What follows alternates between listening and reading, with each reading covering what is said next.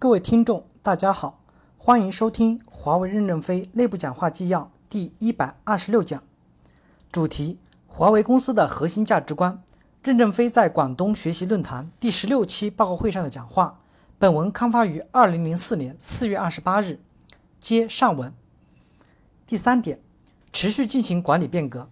从一九九八年起，华为系统的引入世界级管理咨询公司的管理经验，在集成产品开发 （IPD）。集成供应链、人力资源管理、财务管理、质量控制等诸多方面，华为与 IBM、黑 Group、PwC、FHG 等公司开展了深入合作，全面构筑客户需求驱动的流程和管理体系。华为与 IBM、黑、KPMG、PwC、FHG、Micro、盖洛普等公司的合作，引入新进的管理理念和方法论，从业务流程、组织。品控、人力资源、财务、客户满意度等各六个方面进行了系统的变革，把公司业务管理体系聚焦到创造客户价值这个核心上。经过不断的改进，华为的管理已与国际接轨，不仅承受了公司业务持续高速增长的考验，而且赢得了海内外客户及全球合作伙伴普遍认可，有效支撑了公司全球化的战略。第一点，流程管理变革及企业信息化的建设，沿着客户价值创价值创造链。梳理打通端到端的流程，并将这些经过检验并稳定运行的流程固化到企业信息化系统中，并使这些流程管理电子化，并将它们固定到数据库中，实现从客户端到客户端最简洁并控制有效的联通，摆脱了对人的依赖。一九九七年，IBM 对华为当时的管理现状进行了全面的诊断，缺乏准确前瞻的客户需求关注，反复做无用功，浪费资源，造成高成本，没有跨部门的结构化流程。各部门都有自己的流程，但部门流程之间是靠人工的衔接，运作过程割裂，组织上存在本位主义，部门强各自为政，造成内耗，专业技能不足，作业不规范，依赖英雄，这些英雄的成功难以复制，项目计划无效，项目实施混乱，无变更控制，版本泛滥。通过八年的探索和实践，公司以客户需求为导向，构筑了流程框架，实现高效的流程化运作，确保端到端的交优质交付。刚才有人提出问题说，华为对管理是成功的，积累了很多宝贵经验。企业与地方党委的经济管理、社会管理、财政管理和干部人事管理经管有很大的不同，但也有很多相同之处。其实我们两家的管理是完全不一样的。政府是环境的维护者和创造者，而我们是一个项目的执行者。政府从均衡、稳定、公平竞争的一系列法规的制定执行中，创造一个好的投资环境；从教育、卫生、治安、信仰一系列行为，为良好环境持续不断的输入血液。从而促使经济组织去创造价值，否则就不能发展。国外一名著名的政治经济学家说过：“政府的责任是维护国家的安全、司法公正和进行社会管理，从事一些任何人都不想做的事业，以及帮助不能自己管理自己的人。政府是一个环境的创造者，也是一个环境的监督者。不要管那么多具体的项目。广东省与深圳市在这方面做得很好，我们也是在这样的条件下发展起来的。我认为政府主要是加强监控。”就是说，你违反了这个稳定的社会秩序，我就要打击你。管理是好企业还是坏企业，是大企业还是小企业，从而使社会自律能力能力增强。我认为还是要继续强化自律，因为现在我们经济发展还是比较混乱的，而企业是不同的价值观，因而因为面对众多的竞争对手以及客户的挑剔，他不得不重重视效率。在重视效率的时候，难免行为与政府相反。例如，他辞退后进的员工，把矛盾交给了社会。例如，他千方百计地谋求市场的垄断，破坏了政府的公平游戏规则。但不讲效率的企业必然会死亡的，这就是政府与企业的悖论，相反相成的对立统一体。政府是一个无为政府，同时政府也是一个有为政府。无为政府重在对环境的改造，有为政府重在对项目的管理。其实，政府在重大项目上还是应该有很大牵引力量的。我不主张完全。我不主张完全主张无为，也不是完全有为。我主张是无为和有为之间都应该有交替。广东现在处于最优秀的发展环境中，因为现在世界上很多外资企业都在广东进行大规模的投资。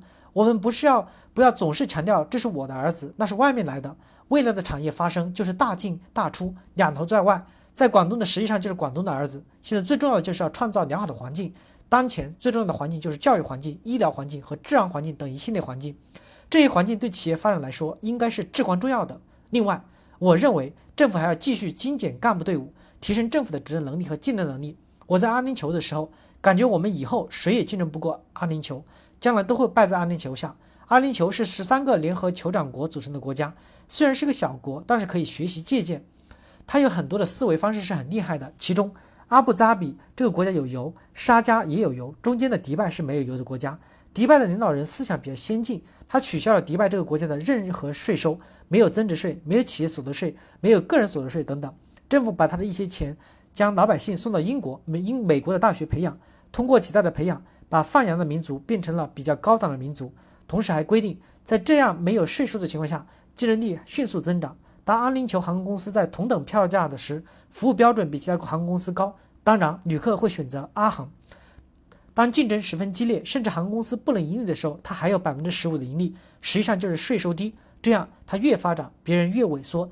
从伦敦、巴黎、法兰克福、新加坡、曼谷、吉隆坡、香港、东京各县都会输给他，完全没有对手。这就是发展中国家使用的低税收杠杆制度的一个典范。在一个国家还不发达的时候，不应该实现高税收。高税收等于是逼跑了资本，逼跑了人才。讲到企业的信息化。很多人认为企业的信息化就是办公的自动化，很多企业提出来一两年就把企业信息化目标搞完。但从我们这么多年企业信息化理解来看，这只是九牛一毛，差得很远。一个企业的信息化，它应该包含把企业所有的管理成熟的流程制度根植于数据库里面，根植于 IT 网络里面，使任何行政业务处理都能够通过企业信息化系统来支持。经过数年的努力，我们已经建立一个面向全球的企业信息化系统。百分之九十以上的行政和业业务都可以在这个信息化系统里面完成。现在我们在全球所有的有有机构的地方，我们的 IT 就支撑到那里，而且我们所有的员工都能享受到这个系统的服务。这是我们建立的一个企业信息化网络。也就是说，我们现在几乎所有的行政和业务运作基本流程都能够实时的完成沟通、信息共享、业务审批和跨部门协调，不受地理位置和业务流程环节的限制。分布在各国家地域的一万四千多名研发人员。可进行二七到二十四小时全球同步研发和知识共享，在全球办公或出差的员工，任何时间、任何地点可使用网上报销系统，在七天内完成费用的结算和个人资金的周转。整个公司在财务管理上实现了制度、流程、编码和表格的四统一。通过在 ERP 中的财务系统建立了全球财务共享中心，具备在四天内完成财务信息收敛和结账的能力。华为的客户、合作伙伴和员工能够二十四小时自由地安排网上学习和培训考试。采用网上招聘和网上考评，通过连接每个办公区域的一卡通系统，人力资源部可每天对三万人实现精确的到到考核管理，准确的把数据纳入到每月的薪酬与福利计算。ERP 系统实现端对端的集成的供应链，供应链管理人员一天就可以执行两次供需与生产计划的运算，以天为周期来灵活的、快速的响应市场变化。客户还可以网上查询和跟踪订单的执行状况。全球的电话、电视会议系统每年节省差旅费三千万元。并大大的增强了时效性。国内第一家通过 BS 七七九九信息安全国际认证，建立了主动安全预防和监控管理机制。华为的知识产权和机密信息逐步得到保护。在客户现场的服务工程师可以随时网上调阅客户工程档案和相关的知识经验案例，网上发起，并从公司总部或各区域部获得及时的技术与服务协调。孤身前往的工程师不再感到孤立和无助。感谢大家的收听，期待下一部分内容。